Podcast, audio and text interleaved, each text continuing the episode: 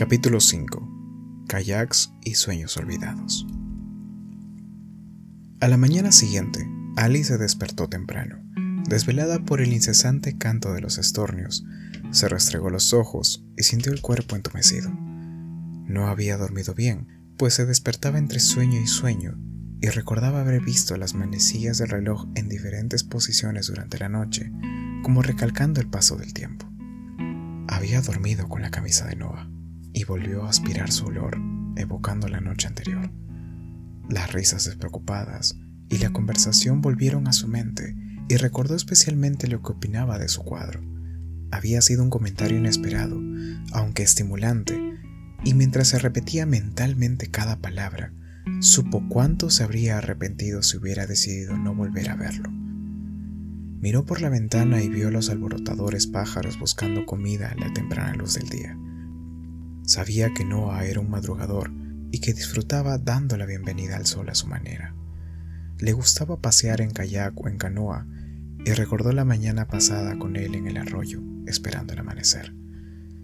Había tenido que escapar por la ventana para hacerlo, pues sus padres jamás lo habrían consentido, pero no la pescaron, y ahora recordaba cómo Noah le había pasado un brazo por los hombros, estrechándola contra sí mientras se despuntaba el alba. Mira, allí, había murmurado, y ella contempló su primer amanecer con la cabeza apoyada sobre su hombro, convencida de que en todo el mundo no podía haber un espectáculo más maravilloso que aquel. Ahora, cuando se levantó de la cama para bañarse, sintiendo el suelo frío bajo sus pies, se preguntó si esa mañana Noah habría contemplado la salida del sol desde el río, y supuso que seguramente había sido así.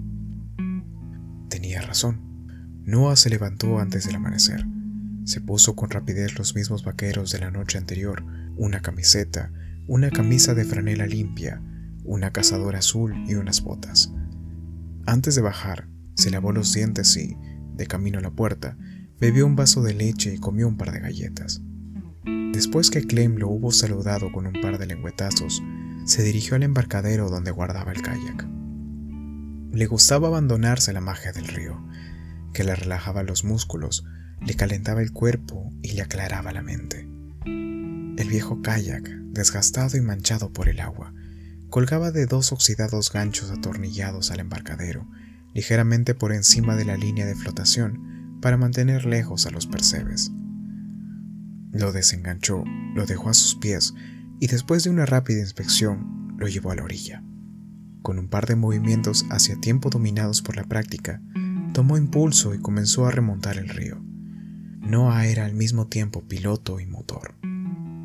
Sentía el aire fresco, tonificante, en la cara y el cielo era una amalgama de colores, negro directamente encima de la cumbre de la montaña, seguido por toda la gama de los azules que se aclaraban progresivamente al acercarse al horizonte, donde el gris tomaba su lugar. Respiró hondo varias veces, sintiendo el aroma de los pinos y del agua salobre, y comenzó a pensar. Aquellos paseos eran lo que más había echado de menos cuando vivía en el norte.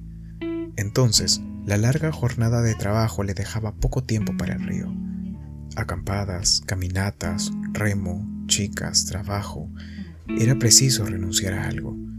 Había explorado a pie el campo de los alrededores de Nueva Jersey, pero en 14 años no había subido a un kayak ni a una canoa. Por eso, fue lo primero que hizo al volver. Hay algo especial, casi místico, en contemplar el amanecer desde el agua, pensó, y últimamente lo hacía a diario. Que el día fuera claro y soleado o frío y encapotado, lo tenía sin cuidado mientras remaba al ritmo de la melodía que tarareaba mentalmente, avanzando sobre el agua del color del hierro. Vio a una familia de tortugas sobre un tronco parcialmente sumergido y a una garza que levantó el vuelo y planeó, rozando el agua, antes de desaparecer en la luz plateada que precedía al alba. Remó hasta la mitad del río, donde el resplandor naranja comenzaba a extenderse por el agua, entonces dejó de remar, haciendo solo los movimientos necesarios para mantenerse en el mismo sitio, y miró fijamente el cielo hasta que la luz despuntó entre los árboles. Le gustaba detenerse en el momento exacto del amanecer. La vista era espectacular, como si el mundo volviera a nacer. Después comenzó a remar con fuerza otra vez, eliminando la tensión, preparándose para el día. Mientras tanto, un montón de interrogantes danzaban en su mente como gotas de agua en una sartén. Pensó en Lon, preguntándose qué clase de persona sería y qué relación mantendría con Ali. Pero sobre todo, pensó en Ali, en los motivos de su visita. Cuando regresó al punto de partida, se sintió como nuevo. Miró el reloj y le sorprendió comprobar que habían pasado dos horas. Sin embargo, el tiempo en el río siempre engañaba, y hacía meses que había dejado de asombrarse de sus trucos. Colgó el kayak para que se secara, se tendió a descansar un par de minutos y fue al cobertizo donde guardaba la canoa. Lo llevó hasta la orilla, dejándola a unos metros del agua, y mientras caminaba hacia la casa, notó que todavía tenía las piernas ligeramente entumecidas. La niebla de la mañana aún no se había disipado, y recordó que por lo general la rigidez de sus piernas predecía lluvia.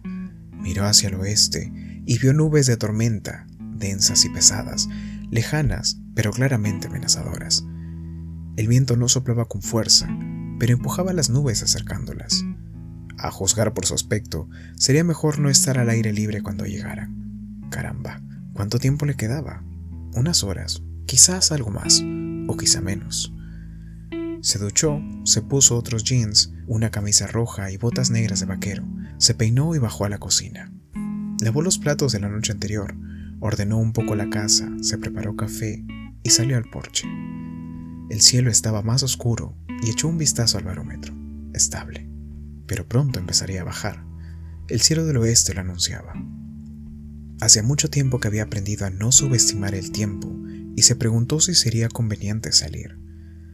Podía arreglárselas con la lluvia, pero los rayos eran otra cosa sobre todo si le sorprendían en el agua. Una canoa no es el sitio más apropiado cuando la electricidad chisporrotea en el aire húmedo. Terminó el café, postergando la decisión. Fue al cuarto de las herramientas y tomó un hacha. Después de comprobar el filo de la cuchilla con el pulgar, la afiló con una piedra de molar. Una hacha roma es más peligrosa que una afilada, solía decir su padre. Dedicó los 20 minutos siguientes a cortar y apilar leña. Lo hacía con facilidad, con golpes certeros y sin sudar. Apartó unos cuantos leños y, cuando terminó de achar, los metió en la casa, apilándolos junto a la chimenea. Volvió a mirar el cuadro de Ali y extendió una mano para tocarlo. Todavía no podía creer que fuera a verla de nuevo. Dios, ¿qué tenía esa mujer que lo hacía sentir así después de tantos años? ¿Qué clase de poder ejercía sobre él? Finalmente sacudió la cabeza, dio media vuelta y regresó al porche. Volvió a mirar el barómetro. No había cambios. Luego consultó el reloj. Ali llegaría pronto. Ali había terminado de bañarse y ya estaba vestida. Un rato antes había abierto la ventana para comprobar la temperatura. Afuera no hacía frío, de modo que decidió ponerse un vestido de primavera color crema, con mangas largas y cuello alto. Era suave y cómodo, tal vez un poco ceñido, pero la favorecía, y eligió un par de sandalias blancas que combinaban. Pasó la mañana caminando por el centro. La depresión se había cobrado su tributo en el pueblo, pero comenzaba a verse señales de prosperidad. El Masonic Theatre, el cine más antiguo del lugar, parecía bastante deteriorado, pero seguía en pie con dos películas recientes en cartel. Fort Totem Park estaba exactamente igual que hacía 14 años y supuso que los niños que se columpiaban allí después de clase también tendrían el aspecto de siempre. El recuerdo la hizo sonreír y revivió los tiempos en que las cosas eran más sencillas, o por lo menos lo parecían. Ahora nada parecía sencillo. Era increíble que todo hubiera encajado en su sitio como lo había hecho, y se preguntó qué habría estado haciendo en esos momentos de no haber leído la nota del diario. No era difícil de imaginar, pues llevaba una vida rutinaria. Era miércoles y eso significaba bridge en el club campestre, luego reunión en la Liga de Mujeres Jóvenes, donde seguramente organizarían otra actividad para recaudar fondos para el colegio o el hospital. Después una visita con su madre y volvería a casa a cambiarse para cenar con Long, que los miércoles le hacía la concesión de salir del trabajo a las 7. Era la única noche de la semana que tenían una cita fija. reprimió la tristeza que le produjo ese recuerdo. Esperaba que algún día cambiara. Le había hecho muchas promesas y a veces era capaz de cumplirlas durante algunas semanas, pero al final siempre volvía a los viejos hábitos. Esta noche no puedo, querida, explicaba. Lo siento, pero no puedo. Más adelante te compensaré. No le gustaba discutir con él, sobre todo porque sabía que decía la verdad. Un juicio exigía mucha dedicación, tanto en la etapa de preparación como en las sesiones, y sin embargo Ali no podía dejar de preguntarse por qué había invertido tanto tiempo en cortejarla si ahora no tenía un minuto libre para verla. Pasó delante de una galería de arte, tan abstraída que estuvo a punto de seguir de largo, pero enseguida volvió atrás. Se detuvo un instante en la puerta y se sorprendió recordar cuánto tiempo hacía que no entraba en una galería. Por lo menos tres años, quizás incluso más. ¿Por qué las evitaba? Entró. Abría a la misma hora que los negocios de la calle principal y echó un vistazo a los cuadros. La mayoría de los artistas era gente local y sus obras tenían un claro aire marino. Muchas escenas de mar, playas cubiertas de arena, pelícanos, viejos veleros, remolcadores, espigones y gaviotas, olas de todos los tamaños, formas y colores imaginables. Después de un rato, todos los cuadros le parecieron iguales. Pensó que a los artistas les faltaba inspiración o eran unos algazanes. Sin embargo, en una pared había varios cuadros más afines con su gusto. Eran de un pintor del que nunca había oído hablar, un tal Elaín, y casi todos parecían inspirados en la arquitectura de las islas griegas. En el que más le gustaba, el artista había exagerado deliberadamente la escena con figuras pequeñas, líneas anchas y trazos cargados de color, como si la imagen estuviera ligeramente desenfocada. Sin embargo, los colores eran vivos y turbulentos, atraían la vista, casi dirigiendo al ojo a lo que debía ver a continuación. Era un cuadro dinámico, dramático, cuanto más pensaba en él, más le gustaba y consideró la posibilidad de comprarlo, hasta que se dio cuenta de que le gustaba porque le recordaba su propia obra. Lo examinó con atención y pensó que quizá no tuviera razón, quizá debiera empezar a pintar otra vez.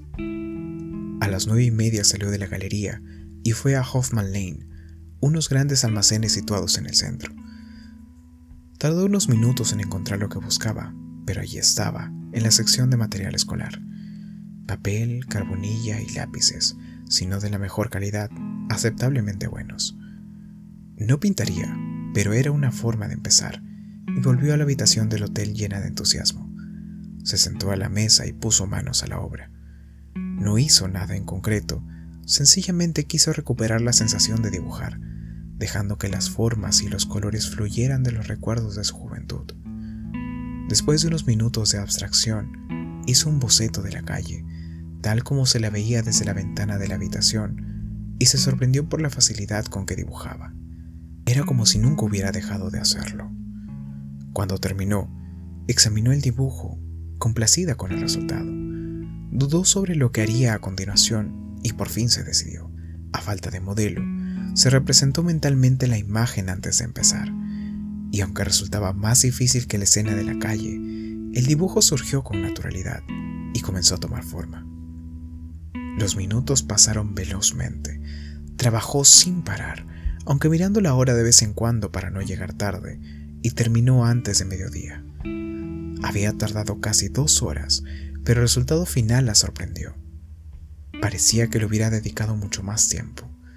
Enrolló el dibujo, lo metió en el bolso y recogió el resto de sus cosas. Camino a la puerta se miró al espejo y se sintió extrañamente relajada, aunque ignoraba por qué. Bajó la escalera y salió por la puerta del hotel. En ese momento oyó una voz a su espalda. Señorita. Se volvió, sabiendo que se dirigían a ella. Era el gerente, el mismo hombre que había visto el día anterior con una expresión de curiosidad en la cara. ¿Sí? Anoche le telefonearon varias veces. Se sorprendió. ¿De veras? Sí, siempre un señor Hammond. Dios santo. ¿Llamo Long? Sí, señorita, cuatro veces. La segunda, yo hablé personalmente con él. Estaba preocupado por usted. Dijo que era su prometido. Ali esbozó una sonrisa para disimular su inquietud. ¿Cuatro llamadas? ¿Cuatro? ¿Qué significaba eso? ¿Que había ocurrido algo en su casa? ¿Dejó algún mensaje? ¿Era una emergencia? El gerente sacudió la cabeza. En realidad no dijo nada, señorita, no dejó ningún mensaje, pero parecía preocupado por usted. Bien, pensó Ali. Eso está bien. Y luego, súbitamente, sintió una punzada en el pecho. ¿A qué venía tanta urgencia? ¿Por qué tantas llamadas? ¿Acaso ella había dicho algo que la delatara el día anterior? ¿Por qué había insistido tanto Lon? No era propio de él. ¿La había descubierto? No, era imposible, a menos que alguien lo hubiera visto el día anterior y le hubiera telefoneado. Pero en tal caso tendrían que haberla seguido a casa de Noah y nadie haría una cosa semejante. Tenía que llamarlo de inmediato, no podía postergarlo, pero curiosamente no deseaba hacerlo. Era su tiempo libre y quería emplearlo en lo que le diera la gana. No había planeado telefonearle hasta más tarde, y por alguna razón pensaba que hacerlo ahora la estropearía el día. Además, ¿qué le diría? ¿Qué excusa pondría para justificar que había estado fuera hasta tan tarde? ¿Una cena tardía y un paseo? Quizá. ¿O una película? ¿O... Señorita. Es casi mediodía, pensó. ¿Dónde estará? Probablemente en el estudio. Mm, no, en los tribunales recordó de repente, y sintió como si se le quitara un peso enorme de encima. Aunque quisiera, no tenía forma de comunicarse con él. Sus sentimientos le sorprendieron. Sabía que no debía sentirse así, y sin embargo, le daba igual. Miró el reloj, representando un papel. ¿Ya son casi las doce? El gerente miró el reloj e hizo un gesto afirmativo. Bueno, todavía faltan 15 minutos. Por desgracia, ahora está en los tribunales y no puedo comunicarme con él. Si vuelve a llamar, ¿podría decirle que he salido de compras y que le telefonearé más tarde? Oh, claro, respondió. Sin embargo, Ali vio el interrogante en sus ojos. ¿Pero dónde estuvo anoche? Sabía perfectamente a qué hora había vuelto, demasiado tarde para una mujer sola en un pueblo pequeño. Gracias, dijo con una sonrisa. Es muy amable. Dos minutos después, estaba en el coche, conduciendo hacia la casa de Noah, anticipando el día, totalmente indiferente a las llamadas telefónicas. Un día antes la habrían preocupado y se preguntó qué significaría aquel cambio. Mientras cruzaba el puente levadizo, cuatro minutos después de salir del hotel, Lon llamó desde los tribunales. Si la historia que has escuchado ha sido de tu agrado o te gustaría que subiera alguna historia que quisieras escuchar por este mismo medio, solo tienes que dejar un pequeño audio en el cual lo menciones. Y si no es mucho pedir, sigue a la cuenta de historias cautivas para que te lleguen los avisos de las historias semanales que iré subiendo. Gracias, en verdad, muchas gracias por tomarte el tiempo de escuchar estas historias que con tanto cariño subo para cada uno de ustedes. Me despido de ustedes con un muy fuerte abrazo, deseándoles siempre lo mejor y que se encuentren lo mejor posible.